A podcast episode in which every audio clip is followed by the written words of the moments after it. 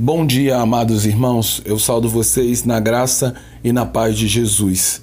Eu sou o pastor Antônio Marcos, pastor da Igreja Batista em Pinheiral. Eu quero nessa manhã compartilhar com você mais uma porção da palavra de Deus, na esperança de que essa palavra edifique a sua vida, fortaleça a sua fé e leve você a viver uma vida de oração. Para, para tanto, eu quero ler o texto de Mateus, capítulo 6, versículos 5 e 6, que diz: E quando orarem, não sejam como os hipócritas, que gostam de orar em pé nas sinagogas e nos cantos das praças, para serem vistos pelos outros. Em verdade, lhes digo que eles já receberam sua recompensa.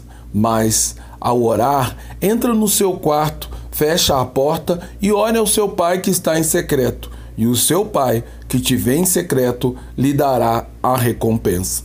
Depois de tratar o aspecto positivo do ensinamento de Jesus acerca do exercício da oração, onde ele ensina o que deve ser prioridade em nossas petições, num esboço da estrutura que compõe uma oração genuína, agora passo a tratar da primeira parte do discurso de Jesus sobre a prática da oração.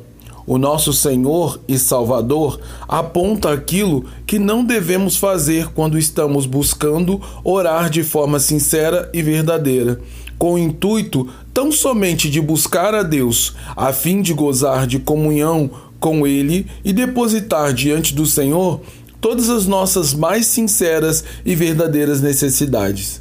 Nesse propósito, Jesus ressalta aquilo que, em hipótese, nenhum de nós deve fazer, que é orar publicamente diante dos homens com um propósito egoísta de ser apenas visto e admirado por aqueles que nos veem numa oração que é estéril e não produz fruto espiritual, mas apenas uma admiração efêmera e temporária dos homens e grande vaidade no coração de quem ora dessa maneira. Porque, como já disse anteriormente, toda oração genuína deve ser endereçada a Deus e vislumbrar ser ouvida por Ele e também atendida por Deus segundo a sua soberana vontade, ou seja, no tempo e no momento que Deus quiser. Não temos a certeza que todas as nossas petições serão instantaneamente atendidas mas apenas podemos garantir que elas certamente serão depositadas diante do trono de Deus, num ato que evidencia a nossa fé e completa dependência no poder de Deus, mesmo quando se trata de nós das coisas mais básicas concernentes nossa vida, em todos os aspectos e em todas as áreas, assim como a vida de todos aqueles que tanto amamos e que são alvo constante de nossa oração. Portanto, Jesus estimula seus alunos a valorizar e praticar prioritariamente a oração no secreto, que é feita num ambiente de contrição e humildade, na simplicidade de um quarto fechado, onde podemos rasgar a nossa alma total, e rasgar nosso coração totalmente diante de Deus num propósito de tão somente estar diante de Deus num relacionamento pessoal e de intimidade, onde cada vez mais podemos conhecer a Deus e buscar viver segundo a sua vontade e seu eterno propósito.